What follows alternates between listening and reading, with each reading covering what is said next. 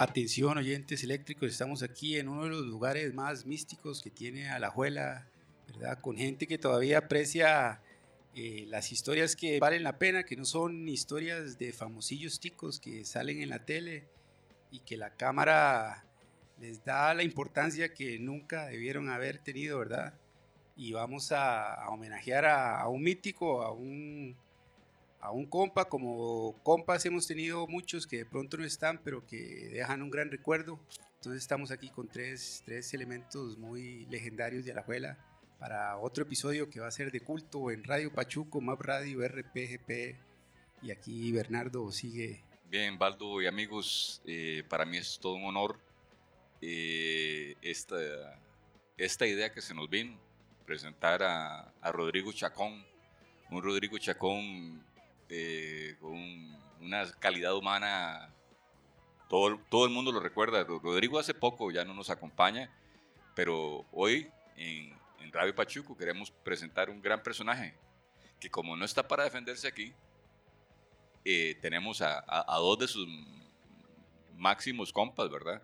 Eh, sabemos que hay muchos, pero, pero bueno, Carlos Eduardo, licenciado, macho, compañero de mil, de mil viajes, vos sabés eh, que por, por, algo que yo no entiendo, en, eso, en, en, ese, en ese trascender de Rodrigo, vos me, vos me decías que estabas un poco ah, extrañando, la verdad. Que sirva de parche para corazón, los buenos recuerdos. Eh, y bueno, aparte de Macho, tenemos a Quillos, yo creo que ya es un compa de, Radio Pachuco. Este, no tengo que presentarlo porque ya, ya ustedes oyeron eh, sus calidades en, nuestro programa anterior de Cannabis Airlines, el EP número uno. Pero tal vez así, sin, sin yo sin yo quererlo, eh, la, primera, la primera pregunta que puede salir, ¿quién es Rodrigo Chacón, aparte de ese gran, gran abogado, eh, padre de familia, hombre de buen corazón, y, pero sobre todo, y lo, que más nos une aquí, un amigo de rock and roll? Macho, cuéntanos un poco. Sí, bueno, eh, primero que todo, Rodrigo y yo crecimos juntos tenemos muchísimos, muchísimos años de ser amigos. ¿Quién es Rodrigo Chacón? Bueno, ahí, Bernardo, yo creo que en esas pocas palabras lo describiste a la perfección, ¿verdad? Este, era un hombre de varias facetas, rock and rollero insigne primero que todo, ¿verdad? Excelente padre de familia, excelente abogado.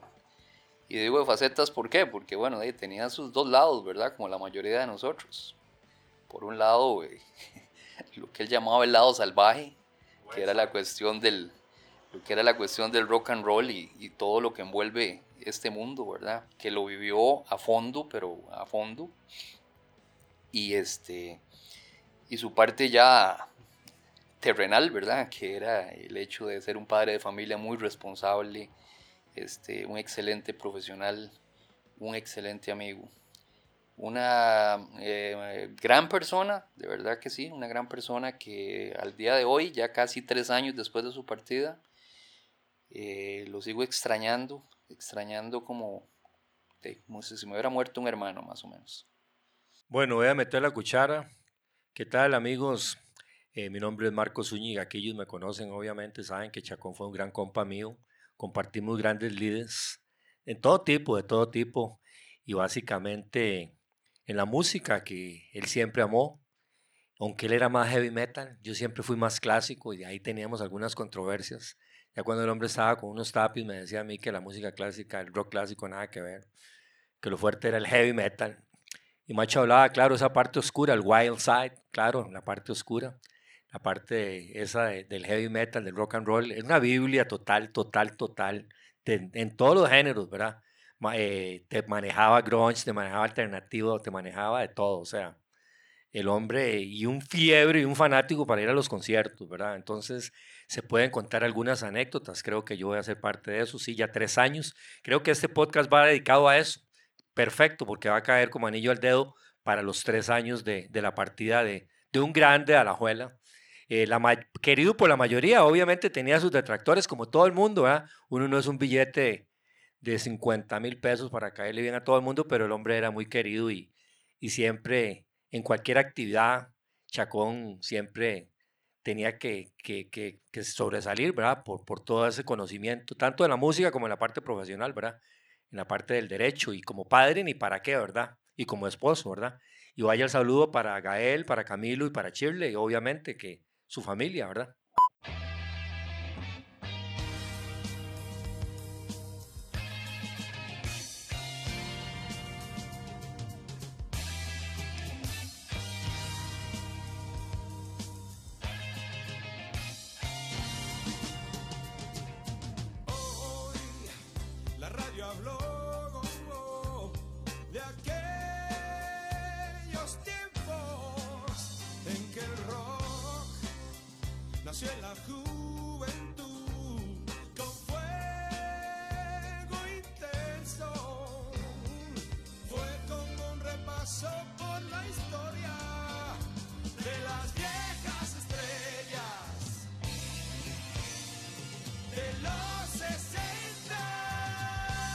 Sí, es que ya para entrar en materia de, de, ver quién es Rodrigo Chacón, bueno, o sea, yo, puña, desde siempre, ¿verdad? Uno, ya más allá de que saliste de tal o cual colegio, hay una cofradía, o sea, ninguno de nosotros cuatro aquí presentes salimos de un mismo cole, pero tenemos ese empate que por el baloncesto, que por el rock and roll, que porque somos compas vecinos de barrios, conocemos nuestros apellidos, sabemos quiénes son nuestras eh, parejas, eh, ¿verdad? No, no, sabemos el uno al otro.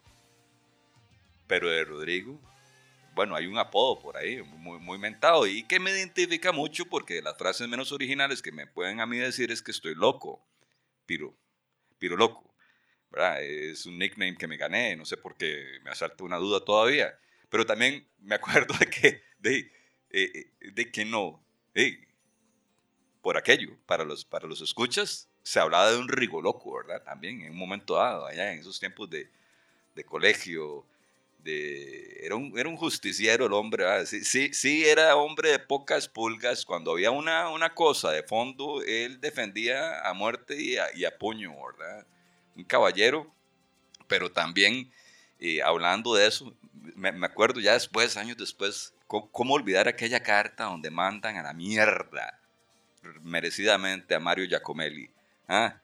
¿Cómo es posible, Mike, que Mario Giacomelli en un programa de estos eh, eh, donde estaba saliendo de este, los famosillos de Hollywood, ¿verdad? Se celebraba no sé qué, y viene Mario Giacomelli en la traducción que le tocaba a él o la participación en, en su área técnica. Bueno, que es crítico de cine.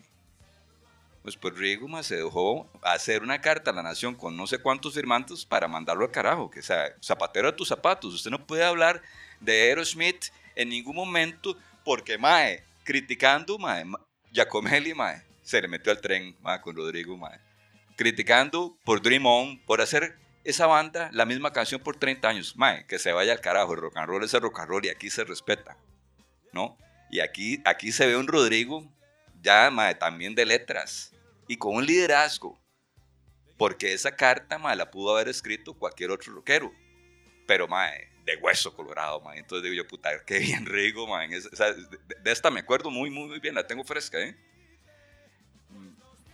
Y disculpa que te interrumpa ahí. Eh, un momentito, Bernardo, pero eh, de en esas andanzas que tuvimos nosotros en una ocasión en el Mall San Pedro, en algún momento que se hacían muchos conciertos de rock ahí fuerte, pues este, tuvimos la mala fortuna de toparnos a Don Mario Giacomelli.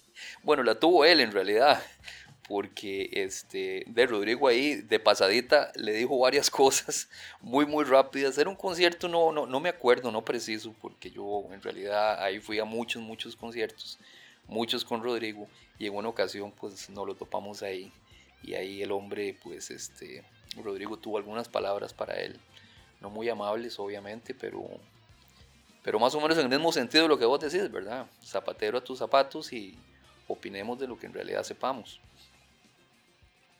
Bueno, yo también creo que el hombre tuvo muchas facetas diferentes, ¿verdad? Y dentro de la música, él siempre se inclinó por la, por la escena de Los Ángeles, ¿verdad? De California, o sea, por las bandas californianas, no sé por qué. De hecho, tuvo la oportunidad de ir varias veces a Estados Unidos y varias veces a California. De hecho, cuando yo estuve viviendo en California, Rodrigo me fue a visitar. Parte del tour fue de pasar a visitarme, entonces siempre le, le quedaré agradecido por ese, gesto, por ese gesto que tuvo, ¿verdad? Pero él siempre se fue por ese ride, ¿verdad? Mucho de, de esa onda, el glam también Faster Pussycat, de LA Guns, esas que en ese momento casi nadie escuchaba, y obviamente su, su banda mítica, ¿verdad? que era Motley Crue, esa banda que él, de, que el hombre se moría por esa banda y también por los lugares de ahí alrededor, el Sunset Street Boulevard, el Whiskey a Go Go, todos estos lugares que él en su momento siempre quiso conocer y lo, lo logró muchas veces, ¿verdad? Entonces, por ahí va mucho de, de la parte de, de, la música de él, la, escena californiana de Los Ángeles, de esas bandas. Y no solo a nivel, a nivel musical, ¿verdad? Eh, Rodrigo era un, un, gran admirador de esa ciudad, tanto así que si vos le preguntabas por el equipo de béisbol de él de toda la vida, Dodgers de Los Ángeles. Si le preguntabas por el equipo de, de baloncesto, obviamente Los Ángeles Lakers. Y él tenía una afinidad tan grande, tan grande con esa ciudad que, que, que como dice Marco, eh, fue uno de los primeros atractivos cuando él pudo viajar a Estados Unidos y cuando pudo este, eh, visitar a Marco, ¿verdad? Para él fue un, un, sueño hecho realidad definitivamente, aparte de poder asistir a conciertos y ver bandas que desde que éramos niños él y yo soñábamos ver y que por razones obvias eh, no venían acá al país y pues este, se dio ese gran lujo, la verdad que sí. Ah, yo, yo, les quería hacer una consulta, ¿verdad? Por mi trabajo yo, yo he, hecho, he hecho muchos eh, clips audiovisuales y entrevistas con, con, bandas de rock o punk rock ticas, ¿verdad? Y una vez hablando con un, baterista, ¿verdad? Él, él, empezó a decir que, que a pesar de que Costa Rica es un país muy pequeño, ¿verdad? La, la música que se hace en Heredia es diferente a la que se hace en Cartago en cuanto a rock o punk rock y lo, e igualmente la que se hace en Alajuela es diferente a la de Chepe y así. Y luego en mi experiencia, ¿verdad? Como, como ser humano, creciendo en Chepe, ya uno dice, pucha, mira, si tiene razón esta, este mae. Y además la gente de Chepe es súper diferente a la de la Juela y todo. Y cuando yo me criaba, ¿verdad? Mi papá era profesor de matemática y nos tocaba por caballos, ¿verdad? Por vagos. A mi hermano ir a, a donde él daba clases a, a prepararnos para los exámenes de verano. Y ahí conocimos gente de muchos colegios privados que solo andaban con los de su cole privado, con gente que estuviera a un cierto nivel. Y ahora que yo los veo a ustedes tres, es, eso, el molde se rompe, ¿verdad? Gente de, de coles diferentes que son muy compas. ¿Cómo, cómo, nace, ¿Cómo nace esa amistad y esa cuestión de esa pasión por la música que en lugar de, de ver cómo se, se bajaban, se jalaban la tabla o se mataban los sueños, ver cómo llegar a ver los conciertos, que luego Rigo fue a, a ver conciertos internacionales eh, juntos y toda la vara. ¿Cómo, cómo fue eso? Yo, yo creo que básicamente el corazón y el epicentro se llama el Parque Central. Ahí donde nos reuníamos todos, ahí nos conocíamos todos, indiferentemente si éramos de rentorista, instituto, marista, Gregorio, vocacional, del colegio que fuera. Y por lo general, de ahí la gente que le gustaba el rock, pues teníamos un grupito, ¿verdad? Ahí estaba Chisú, Marco Gal, de Burro, un montón, un montón de gente que, podría seguir enumerando, pero básicamente yo creo que ese parque jalaba mucho y entonces ahí era donde yo creo que era básicamente la conexión.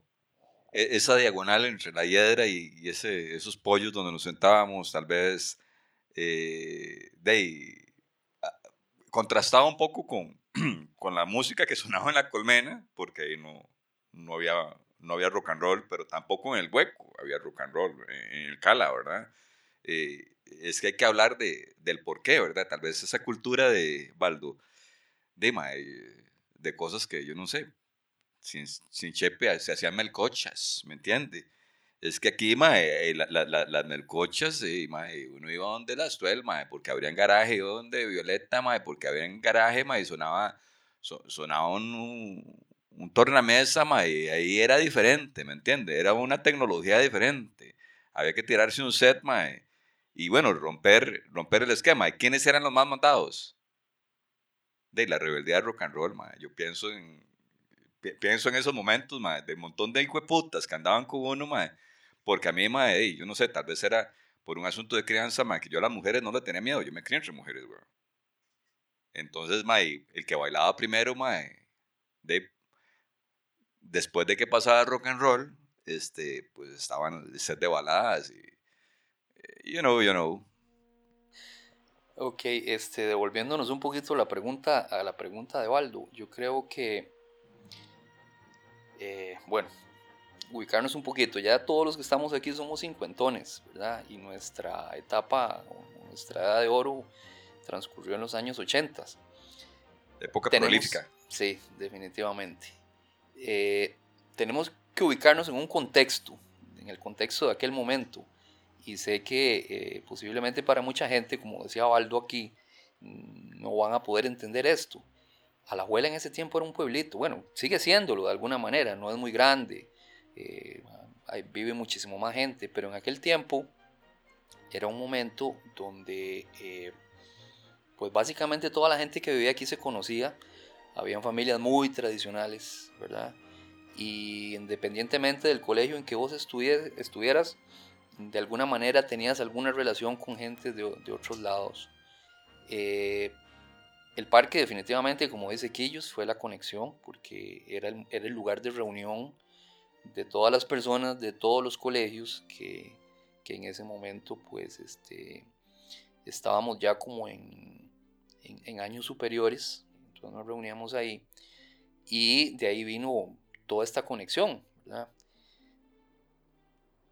Enfoquémonos un poquito más atrás en el lado de Rodrigo. Rodrigo por ahí del año 1983, él eh, empieza a tener como esa afinidad, no sé de dónde, por eh, ritmos de rock and roll un poquito más, más fuertes, digámoslo así, o menos convencionales. Posiblemente de oír en algún momento rock clásico, que era lo que se escuchaba.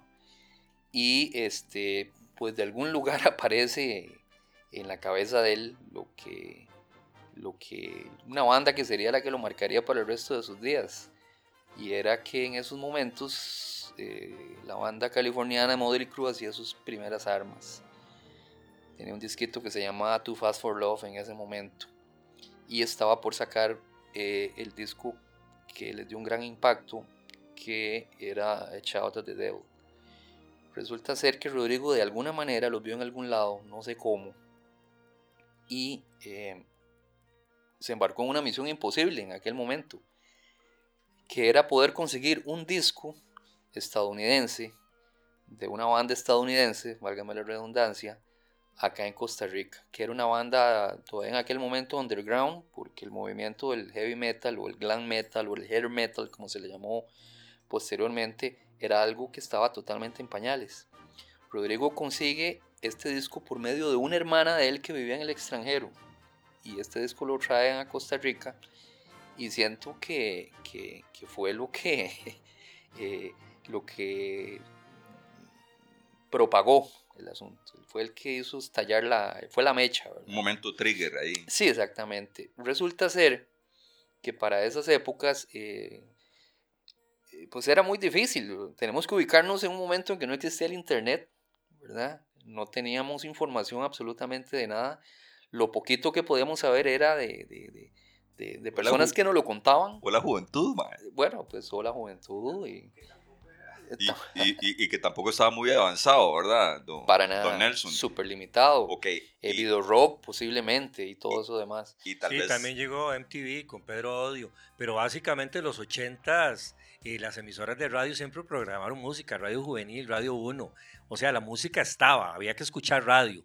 Nosotros tenemos un gusto musical desde los 70, porque agarramos la cola de los 70, parte del disco y el rock viejo de los 70, y nos metimos en los 80s, que los 80s para mí, eh, la, la, para mí, habrá otra gente que no, no va a pensar igual, porque fue la época que nosotros vivimos, la más prolífica en música para mí, pero los 80 fue una época increíble musicalmente hablando. Que sea la mejor, que sea la peor, eso es de acuerdo a cada gusto. Nos marcó y también de, de, de las varas aparte del parque que que hablabas y ahora mencionabas claramente Chiqui Chiqui mae, quizá mae, entre, me- entre bandas como Jaque Mate, La Banda mae, también acuerdo mae, en, en, en un spot en donde se oía rock and roll mae, eh, a veces nos invitaban, a veces había que pedirle a Federico Villalobos o a Chala Rock and Roll que le falsificaron un uno para meterse colado a los leones, mae.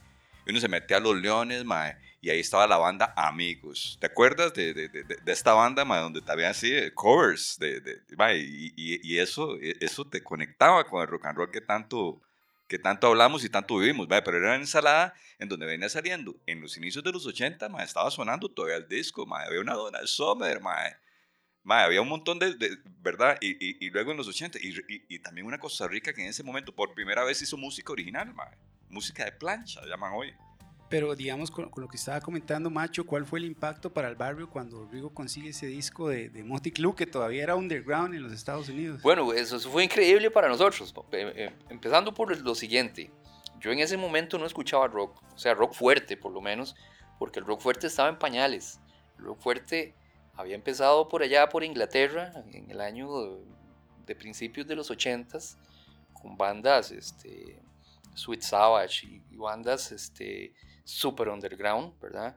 Que solamente tenían ese sonido y lo, hacían en, Inglaterra. De ahí apareció lo que se llama la New Wave of British Heavy Metal, que fue un movimiento que impactó en Estados Unidos y empezaron ya a sonar bandas diferentes, este, copiando riff y todo esto, bueno, como Metallica, que nació de ahí, y otras bandas. Pero enfocándonos en, en este disco, Rodrigo trae ese disco y nos lo pone a nosotros y bueno, pues nosotros empezamos a tomarle el gusto. La banda tenía un look impactante para la época, ¿verdad? Eran, eh, la gente los comparaba mucho con Kiss porque ya usaban su cara pintada y cuero y broches y toda esta cuestión. Resulta que eh, lo difícil de esto era que en aquel tiempo en Costa Rica, aunque vos tuvieras la plata para comprar un disco de estos, no tenías dónde comprarlo porque esos discos no, no existían en el país. La única forma era importarlos, e importarlos era un ojo de la cara. Pues Rodrigo tuvo la suerte de tener este disco, que fue un disco que nos marcó, ¿verdad? Nos marcó eh, definitivamente. Y, y, adelantándonos muchísimos años, te lo voy a comentar así. Ese disco que Rodrigo trajo en ese momento, yo lo tengo dentro de mi colección. Y tengo el mío y tengo el de Rodrigo en acetato de vinil. Ese disco original. Porque cuando Rodrigo fallece y yo hablo con la esposa de Rodrigo y ella, bueno, súper sentida y lo demás, yo le dije, este, Shirley, doña Shirley Hernández, yo le dije, Shirley, yo nada más te voy a pedir un favor.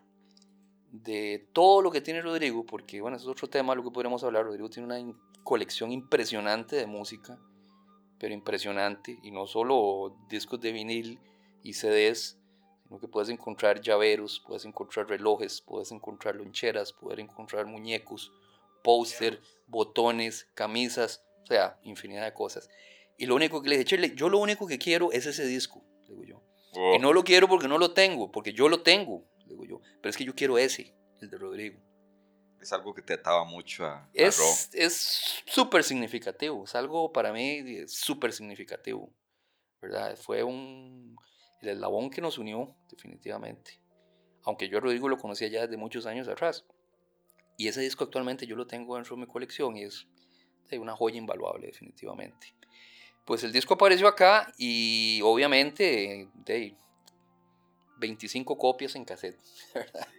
cuando lo hacíamos, pues e, era, difícil porque imagínate que copiar un disco en ese tiempo de tenías que sentarte a escuchar todo el disco e irlo grabando en, en, una tornamesa. No es como ahora que puedes de nada más darle ahí, clic y pum, y se copió en un CD y duraste 5 segundos. No cualquiera tenía el equipo. Yo creo que de hecho yo ese cassette me lo tuve que haber grabado. Claro. Entonces, no solamente el gusto, sino el, compartir el, el, una tarea educativa precursora de, un rock incipiente eh, en un género nuevo. Yo, yo quisiera tal vez dirigirme al momento en donde ya no fue este, tan difícil adquirir rock and roll, porque yo me acuerdo de que mal y tarde este, eh, el Estadio Saprissa y el Estadio de la Liga metían esas, esas, esas, e, esas super bandas que venían, bajaban los aviones, mae, o sea, eh, hablemos un poquito de esa parte. Eh, sí, ese, eso es el 88. Ese, aunque no era derechos metal, humanos. pero eran Era rock. Era, eran bandas Y y, bandas grupos, no, no eran bandas, pero eran solistas que en ese momento estaban pegando. Porque tenemos que tomar en cuenta que ya empezaron las listas, cuando ya empezaron aquí ya hacer los, los top 10 y todo ese tipo de cosas con la revista Billboard y todo eso, ya ahí empezó. Y acuérdate que eso era un, un arroz con mango. Tal vez podía estar Motley Crue, podía estar Corey Hart, no sé, Brian Adams, había de todo. Entonces, por eso entonces uno escuchaba de todo. Pero, pero básicamente sí, en, en las bandas, e- ese concierto fue algo increíble, se marcó mucho. Chacón obviamente estuvo ahí. Yo estuve por otro lado, tal vez Macho se acuerda si Chacón estuvo en ese concierto, no, en realidad no lo recuerdo muy bien. Sí, claro, yo, bueno, yo tuve la desgracia de no poder asistir a ese concierto, así. Yo perdí un laboratorio de química por ir. Yo tenía examen universitario ese día y no pude asistir, pero bueno, yo siento que este concierto marcó un antes y un después en la escena musical costarricense, porque a partir de ahí este, todo se abrió, o sea, nos dimos cuenta de que, eh, de que había afición suficiente, de que existían los medios y los lugares como para poder empezar a recibir bandas de otros países. Y el siguiente paso, si no me acuerdo, si mal no me acuerdo y que me corrijan aquí, fue Aerosmith, ¿verdad? Sí, pero a ir un- ir un toquecito más atrás. El primer concierto así más o menos grande con una mega estrella fue en el 72 con Santana en Gimnasio Nacional. Toda la razón, sí. Y de ahí en adelante pues pasaron muchos años para que volvieran en el 88 algo así tan grande. Sí, sí, totalmente cierto que hay una banda que en este momento se me olvida el nombre, que es una banda mítica aquí en Costa Rica, la de los hermanos, y es un Los apellido. Vargas Brothers. Los hermanos Vargas, exactamente. Que tengo entendido, ellos le abrieron ese concierto a Santana. Claro, yo en 1972 tenía tres años, obviamente de eso ni me pude haber dado cuenta, pero eh, tengo entendido de que, sí, de- como dice Marco, tiene toda la razón. Posiblemente ahí comenzó. Pero sin embargo pasó mucho tiempo después para que ya esto se empezara a abrir, ¿verdad? Y empezara a darse este, todas las facilidades a los promotores y a la gente para, para, para, para irse en ese viaje y poder querer traer gente de afuera, ¿verdad? Gente, gente de importancia y pues de satisfacer a todos nosotros, los oyentes y los, los, los, los locazos rockeros, ¿verdad? Y en Centroamérica yo creo que Costa Rica marca mucho en la, en la escena del rock porque por lo general siempre la gente llega a los conciertos. También aquellos también míticos de Luz Nahual, cuando venía Luz y todo ese tipo de, de que pasaron en los 80, pero, pero fue, fue algo increíble ese los derechos humanos. Ya de en adelante, ya ahí empieza la historia que todos conocemos. Yo, le, es una pregunta abierta para los tres, ¿verdad? Digamos, ya, se habló de que el 72 vino Santana, 88 derechos humanos con artistas que, que estaban en el tope de la ola en aquel momento, que no eran los dinosaurios que a veces acostumbran a traer aquí. En el 94 Aerosmith, pero antes, esto hablo a título personal, tenemos a ese nefasto ministro de seguridad, Fishman, que empieza a hacer tours por las eh, tiendas de discos para decomisar todos los discos de rock porque eran satánicos y estaban pervirti- pervirtiendo a la juventud de aquel momento. ¿Qué, comentaron algo con Chacón al respecto? ¿Qué, qué, les pareció ese episodio? Sí, bueno, fue algo sinceramente trágico en la, democracia costarricense, pero bueno, es lo lógico, algo que tenía que pasar y que siguió pasando y, pues, y seguirá pasando, ¿verdad? Cuando la gente no entiende qué es lo que, lo que realmente sucede.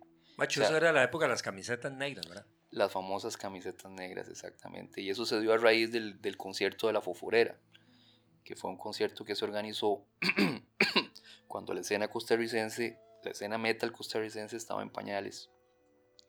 Hicieron este famoso concierto y este, bueno, los muchachos que asistieron, yo fui a varios conciertos de estos, pero a este no específicamente.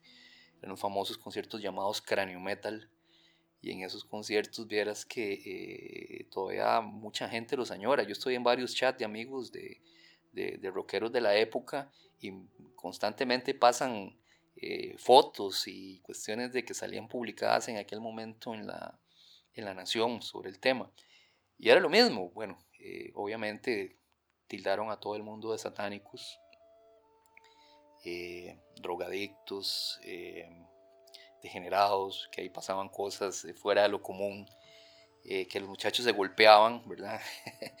y esto era, bueno, por el, el famoso baile que ellos practican dentro de, las, dentro de los conciertos metal, ¿verdad? Que es este, más que una pelea, es un baile fraternal y sé que suena paradójico, ¿verdad? La gente se golpea, se, eh, se levantan unos a otros, vuelven a caer y demás, eh, danzan de la manera que puedan al sonido de esos, eh, al, perdón, al ritmo de, de, esos sonidos frenéticos que tiene el metal, este, pero es algo que todo el mundo disfruta y lo hace voluntariamente. bandas satánicas, en ese momento en Costa Rica no habían bandas satánicas. Bandas satánicas sí existen y existen miles a nivel mundial. ¿Verdad? Tenemos que ver la escena del norte de Europa, donde hay bandas pues extremadamente oscuras. Y eh, eso fue el tema. Cuando, cuando pasó esto, pues vino la censura tremenda, vino Fishman, eh, se ve una persona con pelo largo en la calle, con una camisa negra, pues este, básicamente te tomaban, te requisaban, si tenías música, te la quitaban, en los colegios quitaban música, en las tiendas quitaban, censuraban la música y camisas negras. Eh, pues sí, obviamente fue una época que yo viví este, hombro a hombro con Rodrigo y la misma posición, exactamente igual a la mía, ¿verdad? Él tenía eh, un criterio o teníamos una visión diferente de lo que era la música y de lo que sería futuro, ¿verdad? La música y, y, y calificábamos obviamente de ridículos todo este tipo de, de situaciones que se dieron. Ustedes obviamente siempre fueron más, más de la onda heavy, yo siempre fui más clásico y, y más, más otro rollo, era más hard rock. Pero recuerdo que Chacón también, me gustaría tocar este punto, él siempre apoyó tanto las bandas nacionales de heavy metal que cantaban tanto en español como en inglés. Entonces él siempre acudía y no era que él solamente apoyaba lo que le gustaba fuera del país, sino él también apoyaba mucho lo nacional porque vi a Jesús, pero que, querría, querría no repasar tal vez ese, ese primer concierto, en donde salís reventado de la caja torácica, porque vos nunca habéis tenido ese nivel de vibración, Son conciertos que te revientan físicamente, Porque sin estudiar física cuántica,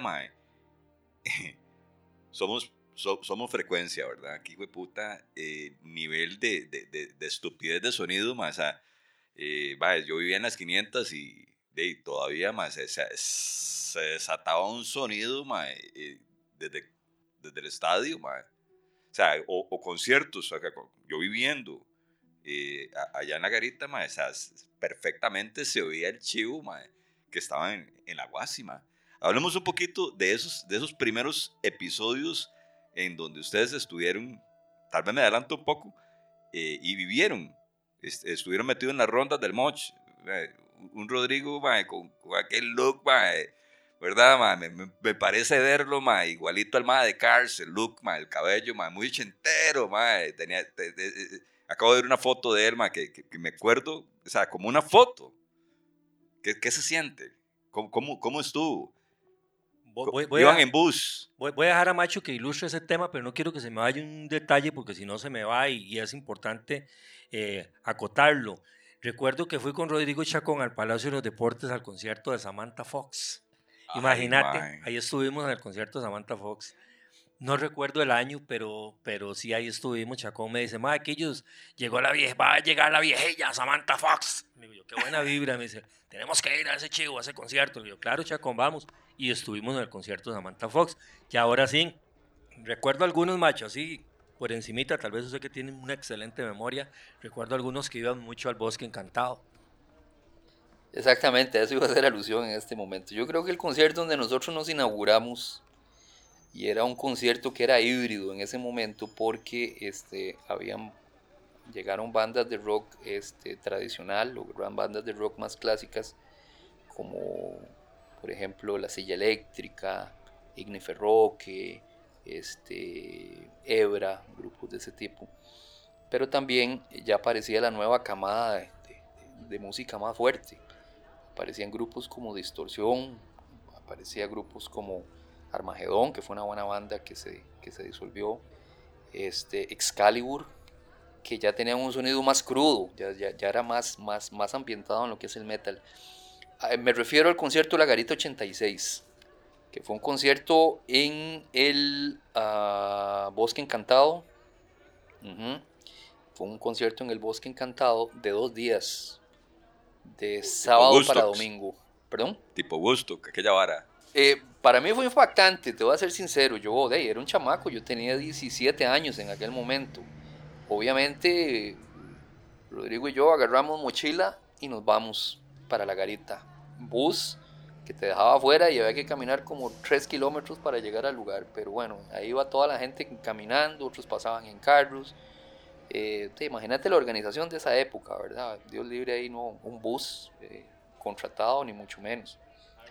Eh, para mí fue muy impactante porque la primera imagen que yo tengo de ese concierto es entrar y ver este, a un carajo con pelo largo, sin camisa, descalzo y con unos jeans bajos, eh, tirando un frisbee. Pero el momento en que lo tiraba, el, el, carajo quedaba en la posición como una estatua y se quedaba así como medio minuto. es que vacilón. Chavalas con, con, con, con este, pues básicamente al mejor estilo de Woodstock, ¿verdad? Con flores en la cabeza, con camisas este, livianas, nada de brasiers, tie-dyes y todo tipo cosas de ese tipo. Entonces por eso te digo que fue como un, concierto de transición. Eh, y fue ahí donde nos inauguramos, por supuesto. Yo fui con Rodrigo, yo estuve ahí también, llegó mucha gente del parque, macho. Mucha gente de todo lado. Carlitos Pepa, un montón de gente conocida. Mucha, mucha gente de todo lado. Pero ese yo creo que fue el bautizo de nosotros. De ahí en adelante un sinnúmero de conciertos. Yo no podría decirte a cuántos conciertos fuimos Rodrigo y yo juntos, ¿verdad? Eh, inclusive a nivel internacional pudimos... Países, países.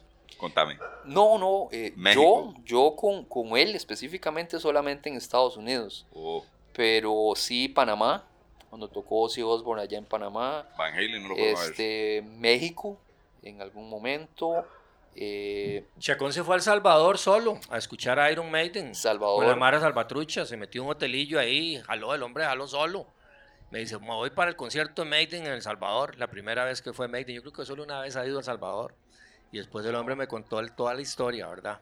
Y uno de los últimos míticos que fue, que después podemos hablar de eso y me contó algunas historias, fue que él quería siempre cruzar el charco, obviamente, y ir a, un concierto muy famoso de heavy metal en Alemania que se llama el Backen. Y él logró ir y estuvo allá, creo que fueron tres días de concierto y la pasó genial y anduvo por varios lugares ahí, en Ámsterdam, estuvieron en Madrid, por cierto, ahí tengo varios recuerdos, me trajo camisetas y unas calcomanías ahí. Entonces el hombre no, el hombre fue un trotamundo del rock and roll y el hombre no escatimaba y era una persona, Chacón era un mae tan dadivoso, mae. Mae, ese mae, bueno, es que no hay palabras de describirlo, ese mae era un mae que, que él vivía la vida al máximo. O sea, el dinero para él era algo importante, pero eh, el mae de los es que les cuesta mucho describirlo con palabras. Uno tiene que estar al lado de una persona así para sentir esa vibra tan tuanes que era el mae. Y sirven los recuerdos otra vez para parches del corazón porque me acuerdo de esas chaquetas también llenas de parches, jean jacket, pelos largos, rebeldía. ¿Qué más que salir de la pubertad para ser rockero? No, Rodrigo, Rodrigo siempre fue un, conocedor, un conocedor del rock. Y eh, nosotros, pues, en aquel tiempo lo que hacíamos era leer mucho lo que podíamos conseguir de revistas o cosas así que llegaban demasiado pocas acá. La famosa este, eh, Casa de las Revistas, que ya, ya murió. La famosa Casa de las Revistas, para mí era un templo, porque yo, yo soy coleccionista de revistas. Rodrigo fue un coleccionista de todo, de todo, absolutamente todo lo que tuviera que ver con el rock, él lo coleccionaba. Y aún así, desde la escuela, cuando estábamos en la escuela, en el momento en que salía un álbum de lo que fuera, una semana después Rodrigo lo tenía lleno porque la pasión de él siempre fue coleccionar. Y pues el rock no fue, no fue la excepción. Tal vez para que Valdo se ubique aquí donde nosotros estamos en este momento, cuando no existían moles, ni existían cadenas de cines en los moles, estaban básicamente los cines locales de cada, de cada pueblo. Aquí donde estamos nosotros teníamos a los 100 metros el cine de la Juela. Acá atrás del patio teníamos el cine Milán. A 200 metros tenemos el cine Chic. Y posteriormente, ya como unos 500 metros para allá, el último cine que se construyó, que fue el cine Futurama. Resulta que en aquellos tiempos, tal vez estaba uno en el colegio, 1982, 83, entre semana no tenía uno mucho que hacer, llovía y, y lo demás. Entonces me acuerdo siempre, abría yo La Nación, veía a ver en qué cine aparecía una película de artes marciales, porque en ese momento, aunque yo nunca practiqué artes marciales ni nada de esas cosas, pero me llamaba mucho la atención. Bruce Lee, Jackie Chan y todas estas cuestiones. Pues me pasó, y no más, y más de una vez, llegar a un cine de esos ya con la, la película comenzada, sentarme y ver la totalidad de la película y cuando la película terminaba y encendían las luces, yo volví a ver así, dos filas más atrás estaba Rodrigo sentado. Porque también era un fanático de esa carajada. Y sin hablar, sin ponernos de acuerdo ni nada, nos topábamos ahí. Pero es que cosa más, eh, más, este, eh, más curiosa. Y es que eh, yo con Rodrigo tuve una conexión muy, muy, muy especial. Y no de ahora, sino de siempre. Te voy a decir, por ejemplo, que Rodrigo y yo nunca, nunca fuimos compañeros en absolutamente nada. Ni en la escuela, ni en el colegio, ni en la universidad. Pero sí tuvimos vidas muy, muy parecidas. Tuvimos siempre en colegios, escuelas públicas. Eh, tuvimos afición por la música rock. En algún momento tuvimos mucha afición por el fútbol. Este, crecimos y aunque fuimos al mismo colegio, nunca fuimos compañeros. Eh, desarrollamos el gusto por el rock, por el heavy metal. Eh, salimos del colegio, estudiamos exactamente lo mismo, nos hicimos este, abogados los dos, nos graduamos, seguíamos con la cuestión del rock, ¿verdad? viento en popa, pues nos casamos, tuvimos hijos. yo de hecho soy padrino de uno de los hijos de Rodrigo. Y ha sido y fue una amistad tan, tan, tan verdadera, tan grande, que por ejemplo cuando Rodrigo murió y la gente asistía a la vela de Rodrigo, como llegó tanta gente y mucha gente no conocía a la familia de Rodrigo, se arrimaban a mí, me daban a mil pésame. Imagínate. ¿Verdad? Increíble, yo, ver, hasta que me, no sé, se me ponen los pelos de punta, de verdad, de recordar aquellos momentos. Y yo les decía, mire, muchísimas gracias pero la familia de él está ahí, ahí está la esposa. Y dice, sí, macho, pero es que nosotros no, no, no, de Rodrigo lo conocimos, pero no conocimos, y, siempre lo conocimos a la par suya. Era su compañero ahí, su, su amigo entrañable. Entonces siempre fue como una conexión de que nos gustó todo, todo, todo, todo juntos. Y Rodrigo y yo comenzamos a ser amigos desde 1977, más o menos, que yo creo que en eso yo le llevo ventaja a Marco y le llevo ventaja a, a, a Piro a, inclusive al mismo Chisudo que se hubiera venido, porque Rodrigo y yo nos conocimos en el barrio de, de, Plaza Costa en aquel momento, yendo a jugar bola. Ahí, yo estaba en la escuela Ascensión, Rodrigo estaba en la escuela Holanda, que era en el Carmen, pero convergíamos ahí. Y ahí fue donde nos hicimos amigos. De hecho, Rodrigo solo le decían Cartago porque era aficionado al equipo de Cartago. Nadie sabe por qué, porque al final terminó siendo un gran fiebre de esa prisa y de Carmelita también, pero en aquel momento solamente le decían Cartago. Cuestión muy curiosa. ¿Sabe dónde recuerdo yo muchas anécdotas con Rodrigo? En esos 80 en la soga, cuando por cierto ponían excelente música, había muy buenos DJs y la soga era un lugar clásico para llegar y, ahí Chacón muchas veces íbamos eh, del de Calín Ugalde, ¿verdad? Hermano de Marco Ugalde. También me gustaría hacer una mención a Marco Ugalde, ¿verdad? Me hubiera encantado que hubiera estado aquí también, porque...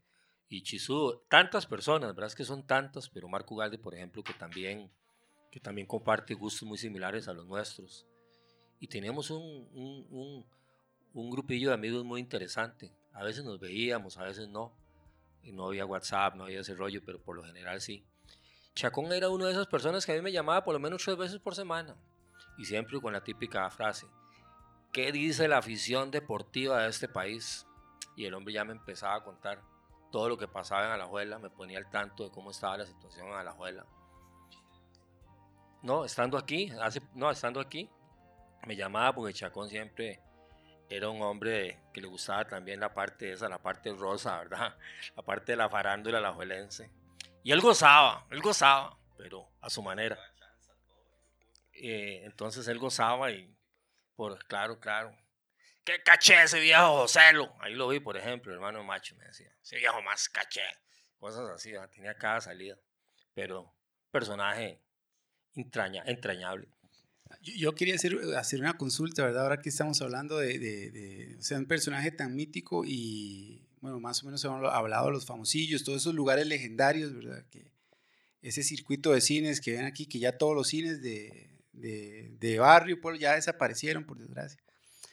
Hubo, un programa en Canal 13 por los caminos del rock, que seguramente, ah, bueno, Macho, Piro, no sé, bueno, Quillo se debe acordar que de pronto desapareció y nos quedamos con Hola Juventud, que era un arroz con mango muy difícil de digerir.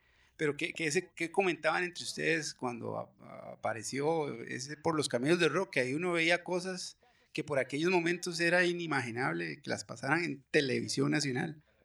Sí, claro, Canal 13 los sábados a la una de la tarde, si no me equivoco. Eh, en ese momento todo se paraba. Lo que fuera que había que hacer, se paraba. Francisco Pujol era el conductor de ese programa, que fue, o es aún en la actualidad, bajista del grupo Acero, un grupo de legendario de rock fuerte de la escena costarricense, de los más, más reconocidos y los que ha perdurado con Cachorro Molina en la guitarra. Todavía me acuerdo, los vi, los he visto infinidad de veces. Eh, sí, ellos, Francisco Pujol hizo ese programa, lo tenía en Canal 13, y él empezó a darle eh, una visión muy diferente a la música de la que hablaba yo anteriormente, aquella música que dije yo estaba en pañales y fue el primer programa que empezó a poner videos de grupos de, o atreverse a poner videos de grupos un poquito más fuertes que los de la época. Sin embargo, recuerdo muy bien que Pujol decía, este programa se llama Los Caminos del Rock, no se llama Los Caminos del Heavy Metal ni nada de esta cuestión. Entonces muchas veces programaba también música eh, de rock clásico, de qué sé yo, eh, Jethro Tull, Jazz, eh, Led Zeppelin, bandas Rolling Stones y cuestiones así, pero también de la mano de Iron Maiden, Ingrid Malmsteen, Motley Crue, Rat, Acep, Def Leppard, que todos eran grupos que en ese momento iban en ascenso, pero de una escena muy, muy underground o bastante underground para la época. Eh, definitivamente los caminos del rock cambió, cambió la escena de la música costarricense, o lo menos para nosotros, que éramos los acérrimos seguidores del, del rock fuerte. Eh, fue el primer paso, definitivamente, fue el primer paso. Eh, yo no lo perdía y me acuerdo que una vez por mes ponía un concierto. Programaba un concierto. Entonces eran tres programas de videos y el cuarto programa era este. Era, era un concierto de rock, normalmente de algún grupo de heavy metal si se podía. Pero era tanta la sed de nosotros de, de rock fuerte en aquel momento, la movida estaba, era, era, era algo tan impresionante para nosotros, aunque fuéramos pocos, que un programa como ese no, no nos podemos dar el lujo de perderlo, jamás. Se veían videos que vos los veías ahí o no los veías nunca, porque no es como el tema de ahora, ¿verdad? Que existe YouTube y todo ese montón de cuestiones que vos puedes ver un video las veces que te dé la gana y, y los días que te dé la gana y, y mientras esté colgado ahí lo puedes ver siempre, aunque tenga 40 años de antigüedad. Entonces ese fue la, la, valía de ese, de ese, programa, abrió mucho. Posteriormente ya empezaron a aparecer eh, programas de rock fuerte en el radio, 103 creo que tenía uno, eh, el Doctor algo, no me acuerdo muy bien en este momento. Bueno, Roberto Quiabra eh, hizo video rock. De hecho, te voy a contar una historia muy vacilona, porque estando en ese concierto de La Garita 86, nosotros nos topamos con Roberto Quiabra y Rodrigo a su, a su mejor manera lo increpó. Diría algo así. Pero para super, super puta vida, yo, pero se me va a decir nada que ver, ma, puta, ma, puta yo, ma, te lo digo, ma, buen rock and roll, ma, Tuani. Se arribó a Roberto Quiabra y le dijo, ma, dígame una cosa, porque usted no pone música de Modern Crew y Roberto Quiabra le, le, le contestó y dice, mira, yo solamente estoy autorizado a programar Smoking en The Voice Room de Model Crew y de ahí en adelante no puedo poner nada más. Y dio media vuelta y se fue. Era vacilón, ¿verdad? Puedo, imaginar el pensamiento. Ah, ves, imagínate lo que, todo, lo que se quedó diciendo Rodrigo. Pero bueno, eh, desgraciadamente en ese tiempo era tan poco lo que existía que que aunque pusieran una vez ese video, ya para nosotros era, ¿verdad? Genial, era una cuestión genial porque, porque esa música, pues nadie la pelaba, nadie la conocía, a nadie le importaba y todo el mundo la veía con malos ojos, ¿verdad? Porque ya desde que lo veían, veían el look de la gente, decían, bueno, estos majes son este, satánicos y, y demás. Y te digo, como decía Rodrigo, nosotros éramos unos metálicos fresas, o sea, fresas, aunque éramos grupos fuertes y todo, éramos fresas porque, eh, bueno, yo en algún momento sí cargué mi pelo largo, pero nosotros no éramos nada de eso de tatuajes, ni tantas cosas, ni de piercings, ni nada. y cadenas. Y Rodrigo decía, madre, nosotros somos unos rockeros pura mierda. Podemos saber mucho, podemos esto, pero no vivimos la vida del rockero verdadero, ¿verdad? Que eso era lo que, lo que en algún momento yo creo que él, que él idealizaba. Pero de, igual que yo, era muy contradictorio. Eso era lo que idealizábamos, eso era lo que, lo que nos gustaba, pero de, no podíamos seguirlo al 100%, ¿verdad? Porque siempre tuvimos como los pies en el suelo, decir, bueno, de, de algo tenemos que vivir, de algo tenemos que, que, que, comer, ¿verdad? Y sería fabuloso pues dedicarse una vida 100% al rock, pero en aquel momento en Costa Rica, si vos tenías un grupo de rock, era pues básicamente, bueno, primero no existían, eran demasiado pocos. Los que existían, obviamente existían básicamente por hobby. Pero banditas de muchos covers banditas y porque de vos, vos, vos, veías a, a Apple Band. Baja pegando, Liverpool, Apple pegando en Band. Liverpool, este, Apple Band, man, que es una banda man, interesante, pero man, que solo, solo covers. Yo no vi, no, no, no. Sí, es cierto, Aldo, o sea, con, con, hay música original, pero ¿cuál es la difusión? En programas como, como este, man, es que se, se entera uno de que- cuál es la verdadera escena, man, qué es lo que está detrás, man. Y es donde uno quiere brindar y decir, larga vida rock and roll, man. Yo Un- sí te un- soy sincero, o sea, la escena de aquel tiempo no tiene la más mínima comparación con lo que hay ahora. ¿verdad? Ahora es muchísimo más diverso, muchísimo más profesional. Este, encontrarte, es que en aquel tiempo todo era tan difícil que encontrar una guitarra eléctrica, ya solo el hecho de encontrar una guitarra eléctrica era, ¿verdad? E- Era una maravilla. Eh, yo veo ahora que salen bandas aquí que suenan y tienen unos sonidos lindísimos y no me estoy refiriendo necesariamente al heavy metal. Eh, aquí en Costa Rica hay mucho talento. Se oyen bandas, se oyen cosas excelentes. Pero en comparación con aquel tiempo es como, en aquel tiempo vivíamos en la época de lo- del oscurantismo. Fue la semilla. Todas estas bandas que yo hablé anteriormente, pues obviamente ellas pusieron la semilla para, para, para todo lo que vino. Pero sí, sí, sí, sí, era como, como la época de las cavernas en comparación ahora. Sí. Yo, yo, yo le quería hacer igual una pregunta abierta a los tres con, con respecto a las ex- a experiencias, ¿verdad? Bueno, Macho más o menos habló un poco. Eh, unos amigos tenían una banda que es eh, Sentence, ellos tocaron en la Foforera. Y hace un tiempo, antes de la Foforera, hubo un concierto en Alajuela, aquí hubo un terremoto en los ochentas. Eh, Terremoto del Carmen.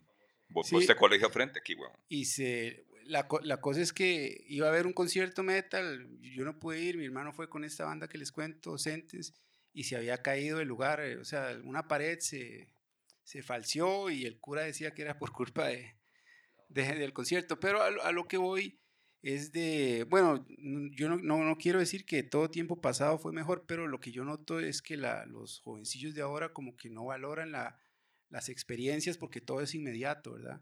Y ahora que Macho comentaba el concierto, el bosque de la hoja, eh, el bosque encantado, perdón, yo siento que la experiencia de ir a un lugar que, que no, no se tenía muy claro dónde era el lugar, que el bus llegaba a un punto y ahí hay que caminar tres kilómetros y más o menos seguir a la gente o, o ir a un concierto y no había Waze, no había Google Maps, incluso no se sabían las bandas que iban a tocar, pero iba, iba a llegar gente que era afín a las cosas que a uno le gustaban comentar un poco de las experiencias, esa, la experiencia de ir a una aventura en aquellos tiempos, ¿verdad? Que no había internet, no, no había nada, y compartirla con un compa como, como Chacón, ¿verdad? Que es tan especial para usted.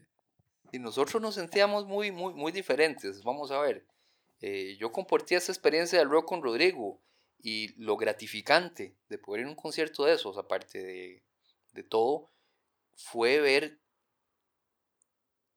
de que no estábamos solos, ¿verdad? O sea, de que había más gente que le gustaban las mismas cosas que a uno le gustaban y uno sin saberlo. Entonces, llegar a un lugar de estos y compartir con la gente que ahí estaba, este, conversar, eh, intercambiar eh, direcciones y números de teléfono fijos, obviamente, porque no existían, no existían los, los celulares. Eh, de, es, definitivamente maravilloso, maravilloso porque, porque te das cuenta de que en lo que uno estaba, en realidad existía, o sea, que no era la imaginación de uno, digámoslo así, que había muchísimo más gente alrededor que también tenía los mismos gustos, saber de dónde aprendieron o de dónde vinieron, nadie sabía nada, pero obviamente cada uno tenía su historia. Y nos reuníamos ahí en ese momento y compartíamos, y era una cuestión fraternal, pues muy bonita, y así siguió siendo durante muchísimos años, ¿verdad? Y esto ha ido creciendo y ha ido creciendo y se ha ido desarrollando hasta lo que hay ahora. ¿Que qué era lo mejor, lo de antes o lo de ahora? Bueno, no, no creo que, que, pueda eh, tener un criterio a esto. Para mí, eh, la época de, de, antes me gustó mucho, por lo que decía Waldo. Eh, las cosas no se te daban en la mano, era muy difícil, era muy difícil conseguir. Si vos querías este, tener un disco de rock, mm, tenías que ver dónde diablos conseguirlo, a quién grabarlo, quién lo tenía, quién te lo pasaba, quién tenía la buena fe de prestarte un cassette todo una odisea, ¿verdad? Y eso lo comento yo en mis chats de música, montones. Yo, yo creo que la pasión que siente uno por la música, ¿verdad? Desde aquel momento y hasta la fecha, en gran parte fue marcada por eso, ¿verdad? Porque en aquel momento era, era, era, era, eh, había que rasparse los codos para poder tener música o para poder conseguir. Yo sé que ahora es muy fácil, este, de nada más entras a internet y buscas y demás, eh, y es una herramienta válida y perfecta porque le abre eh, la mente y abre el mercado y abre muchísimas cosas para la gente. Pero por nostalgia, por nostalgia, obviamente yo me quedaría con mi tiempo.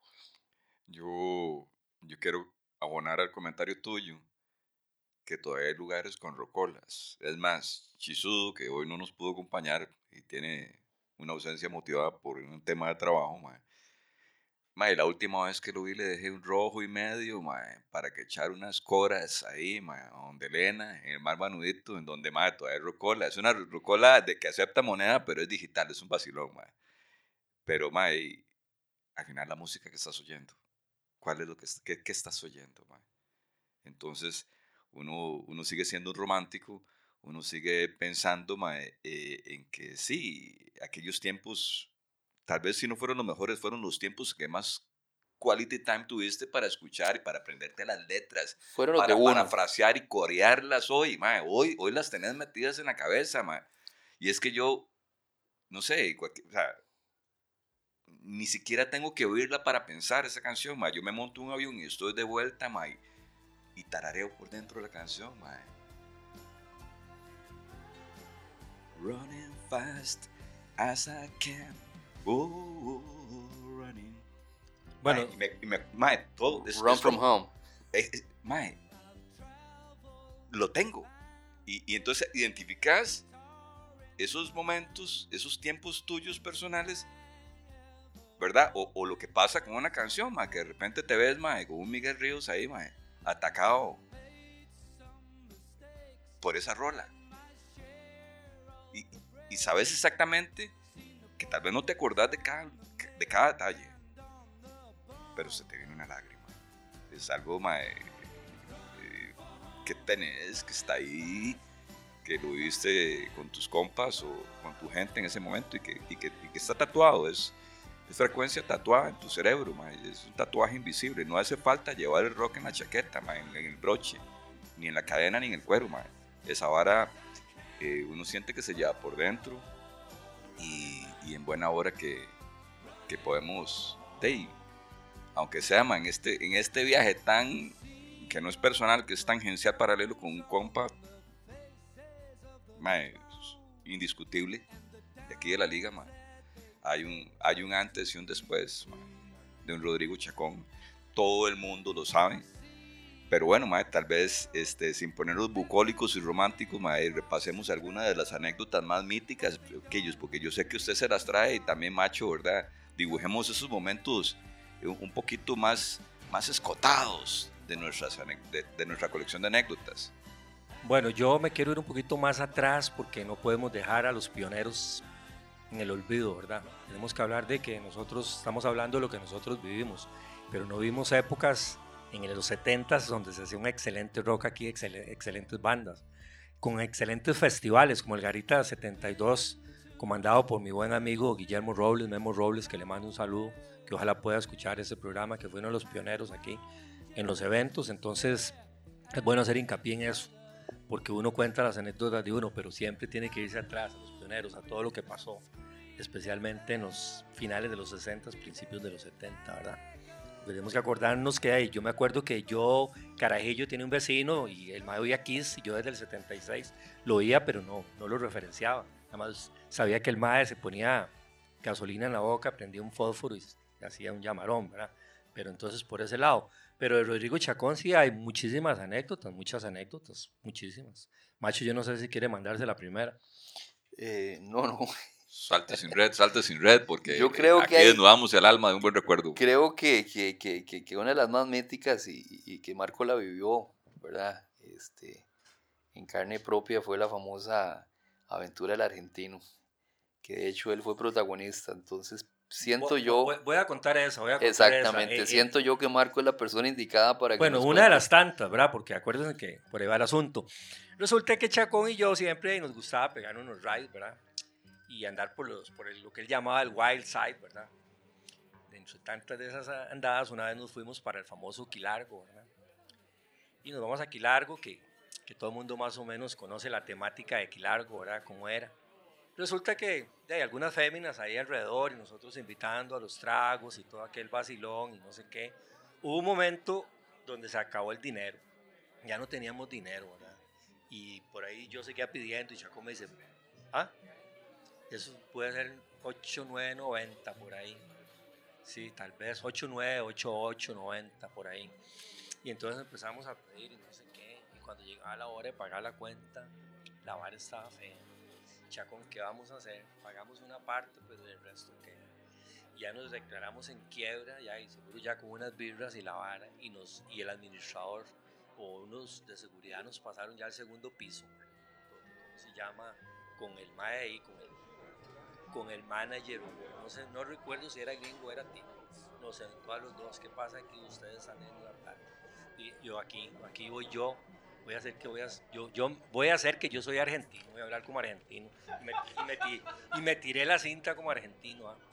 Entonces yo le explico al MAE que mi papá está en el hotel, entonces que vamos a dejar unas prendas. Total, siempre dejamos prendas, ¿verdad? que el reloj, de todo un montón de cosas, ¿verdad? Entonces en el vacilón, yo, yo ahí ya hablando como argentino, yo le decía al mae, no es que si viejo, si, si, mi viejo se entera me mata, loco, no puedes hacerme esto, viejo, ¿cómo vas a hacer esto? Y Chacón por dentro, mae, me seguía la faula, me seguía. ¿Quién? Chacón hizo de... No, no, Chacón, hizo de, Chacón hizo de tico y nada más el hombre se cagaba de risa seguro por dentro, que hijo de puta que ellos hablando como argentino. Y aquel vacilón, entonces desde ese entonces Chacón me empezó a decir a mí el suramericano. Entonces, pero yo, yo le decía al mae, loco, pero ¿cómo me vas a hacer esto? Si mi viejo se entera, me mata, loco, está en el hotel, viejo, no puedo dejarte el dinero, la, la guita. Y fue un desmadre eso, bueno, pasó el desmadre, bueno, para no cansarlos con el cuento, resulta que hay, con una parte sí la pagamos, pero quedaron relojes, quedaron jacket, andábamos varias, por, por dicha que andábamos pertenencias poco cachas, ¿verdad? Y recuerdo, yo no sé si fue el otro día o dos días después, ya fuimos a recoger todo, pero esa es la famosa anécdota del suramericano. Entonces Chacón eh, me decía a mí el suramericano. Por ahí va una de esas anécdotas hardcore. y, una hora que yo sí me salto una duda en esta etapa de la, conversatorio de hoy, mae. Cuando regresaste con la guita, este, ¿seguías hablando argentino o ya no tenías Ya ahí sería una buena pregunta, ya ni recuerdo, porque ya uno iba, ya se le había bajado la peda, imagínate. Yo no sé cómo hicimos nosotros para agarrar la lata para la juela, mae. Esa es otra buena pregunta. ¿Cómo nos vinimos nosotros para la juela? Porque esos rides eran míticos con Chacón, el Wild Side, lo que era eh, Hotel del Rey, Quilargo, había otros lugares, el famoso Wild Side. Ese mae, ese mae, el Wild Side fue tremendo y no, un montón de elementos más íbamos, pero de vez en cuando, para salir un poco de la rutina de la abuela, nos íbamos a Chepe, ¿verdad? Arturo, Arturo, Guiller. Eh, probablemente sí, también nos acompañaban de, vez- Guillermín, de vez en ay, cuando. Pero, pero eso, eso, una buena es- ficha, eso era un vacilón, eso era un vacilón. Sí. Pues sí, yo no sé, macho, si, si te animas con, con algo así, yo sé que... Eh, eh, vamos a ver, de, sin, yo, sin yo- hacer competencia, ah, de- No, no, de- yo, de yo, de- anecdotarios. pues yo con Rodrigo viví X Es cantidad que, de es, cosas. que, es que Macho siempre fue un mae más tranquilo, ¿ah? Eso en te ese iba a aspecto. decir, yo, yo, no era, yo no fui nunca un mae de, de tanta calle como esos huevones, ¿verdad? De que e irse para Chepe. y- un pedazo de rock and roll que nos deja un Rodrigo Chacón, un buen, un buen chaval, un buen chaval, dueño de letras, dueño de, de sus amistades, sus anécdotas y, y memorable en, en- en el campo de rock and roll. Llevamos una hora con ocho minutos y para, hacer, para llegar al cierre, yo lo que le- les quería comentar, ¿verdad? Que, que por lo, lo- lo que he escuchado aquí, eh, ¿verdad? Uno tiene compas muy legendarios, nunca se imagina que, que van a faltar y de pronto, que siento que fue el caso de Rodrigo, faltan. ¿Qué, qué, qué impacto tuvo eso en cada uno de ustedes? Sí, sí, yo, yo siento que aquí eh, tal vez este, eh, sería, sería taladrar en el tórax de, de cada uno de nosotros. Eh, yo creo que la posición sería por dentro. Yo, mm, mae, ¿sabes? Es que no en nosotros, mae, o sea, hay una comunidad de gente. o sea, Rodrigo era una personalidad, mae.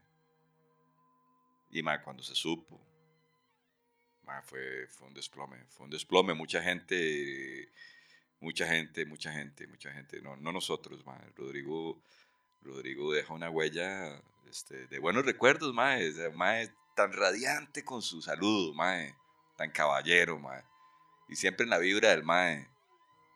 No sé, no, no- no, puedo recordar un conflicto que yo haya tenido, mae.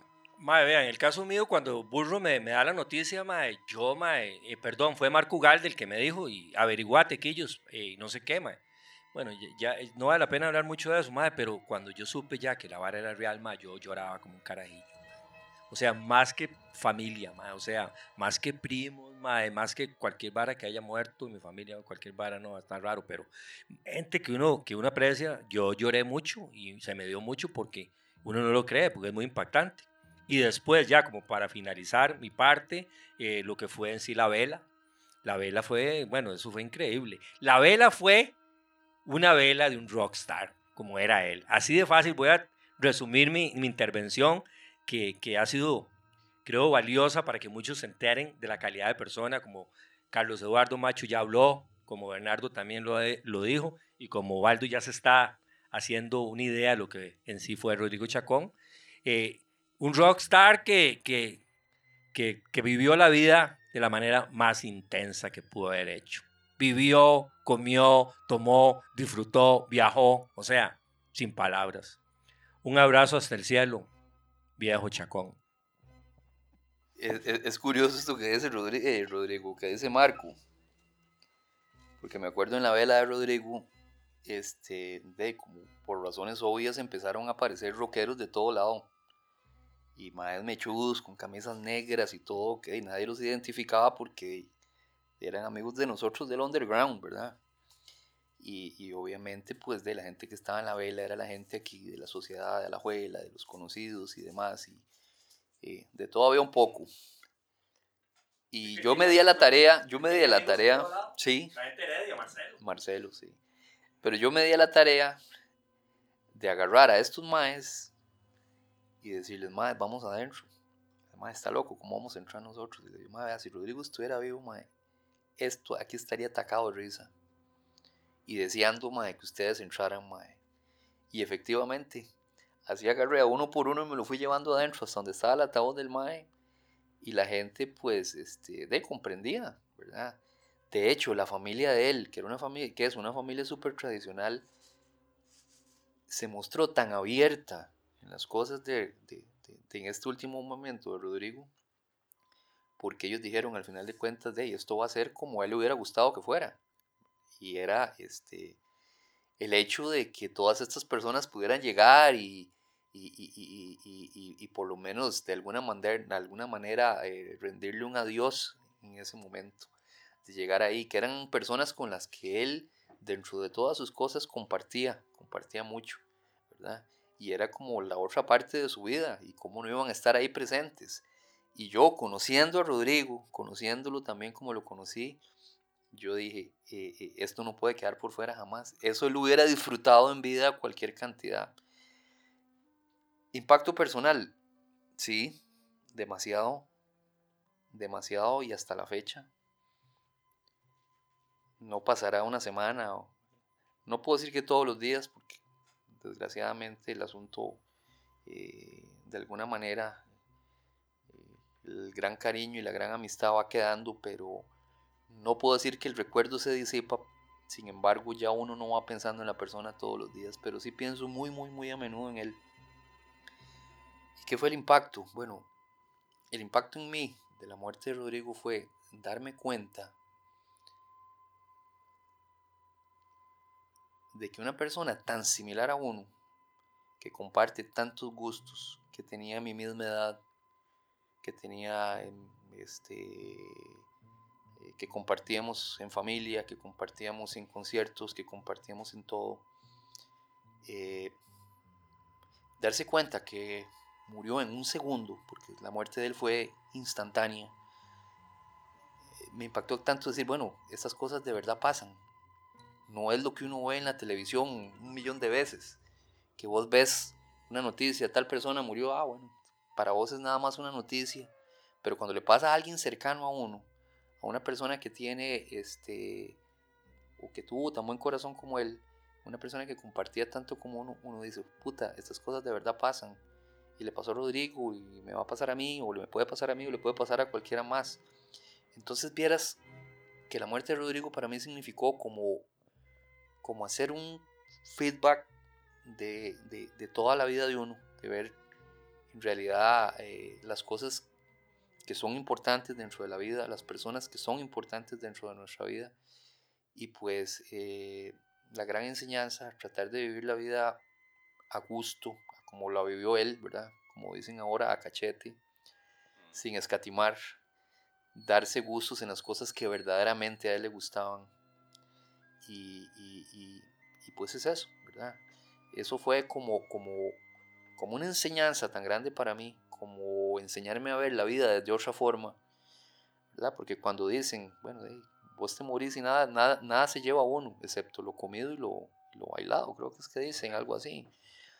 Y uno lo oye como un cliché tan grande y nunca le pone la atención que, que de verdad este, un refrán tan sencillo encierra, porque cuando te pasa o cuando le pasa a una persona tan cercana a uno o tan afín a uno, uno se da cuenta de que no hay frase más grande que esa definitivamente. Tener tantísimas cosas aquí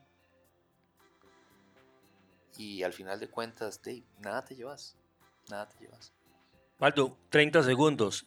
Rodrigo muere y como a los cuatro meses había que hacerle una actividad, se le hizo el tributo. Entonces quería agradecer a Wiri en aquel momento que nos prestó las instalaciones y a Jeffrey, que es un muchacho que es muy amigo de Rodrigo, mucho menor, que tiene la, la banda Whiskey Jar y ahí nos reunimos, ¿verdad, Macho? Y fue mucha gente y espero que podamos hacer otra pronto. Entonces, sí, se publicó el video y estuvo lindísima y llegó toda la familia Rodrigo.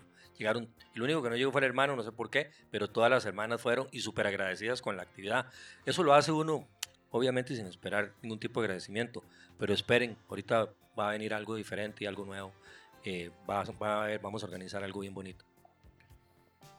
Macho, si Rodrigo estuviera aquí, eh, que de alguna forma quede impregnado eh, entre frases y recuerdos. ¿Con cuál pieza cerramos hoy el programa? Bueno, creo que el más indicado en este momento podría ser Marco, ¿verdad? Este... Yo, yo, yo, yo te voy a decir una, macho, y después usted cuenta la anécdota esa rápida de la otra. Una canción que todo el mundo asocia a Rodrigo Chacón, tanto mujeres como hombres, y que tampoco necesariamente sean tan rockeros o rockeras. Valga la redundancia, es una canción de, la banda que, una de sus bandas que él más amaba, que era Motley Crue, que se llama Home Sweet Home, Hogar Dulce Hogar, y yo creo que de parte mía yo diría que esa canción, aunque hay miles de canciones, ¿verdad? Cientos de canciones, pero como para irse en el dry eh, no sé, un right tuanes, en una buena vibra y, y, es una canción que se presta porque es una baladita muy tuanes, una baladita rock, de esas ballad power, ¿verdad? Buenas, ricas. Yo me iría por Home Sweet Home, así es que yo me iría con esa. Definitivamente, es la canción que, más emblemática para, para él. Es la, la, canción con la que él se identificaba de su banda, la banda de sus amores. Eh, y no podría faltar. Yo diría eh, que si esa canción faltara, bueno, yo tengo una, eh, un buen recuerdo con Rodrigo por una canción de, de, bueno, posiblemente mi grupo preferido, que son los canadienses Rush.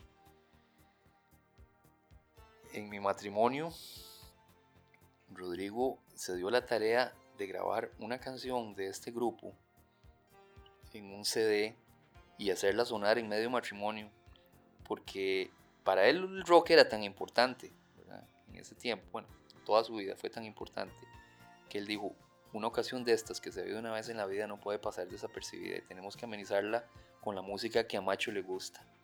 Entonces me acuerdo que llegó el disco, habló con el, el, cuestión este de los que organizan las bodas y contra viento y marea la canción sonó, puso Limelight, es una canción del grupo Rush canadiense, uno de mis preferidos, que tuve la dicha de poder ver en Estados Unidos junto con Rodrigo casualmente. Lo fuimos a ver a New Jersey. Eh, y él me embarcó en esa tarea, la verdad que sí.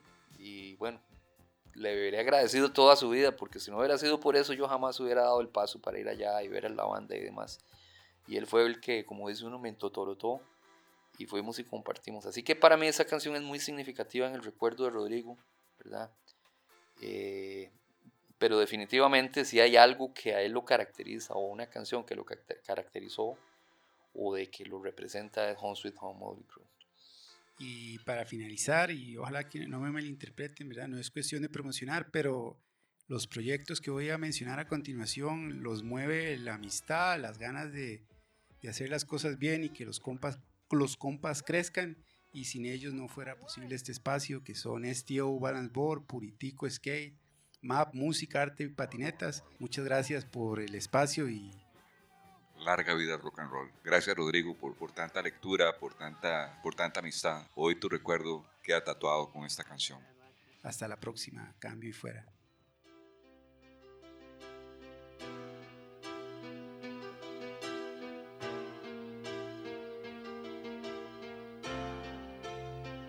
You know I'm a dreamer. but my heart's of gold. I had a runaway high, so I wouldn't come home No, Just when things went right, it doesn't mean they were always wrong. Just take this song, and you'll never be left all alone. Take me to your heart, fill me in your bones. Just one more.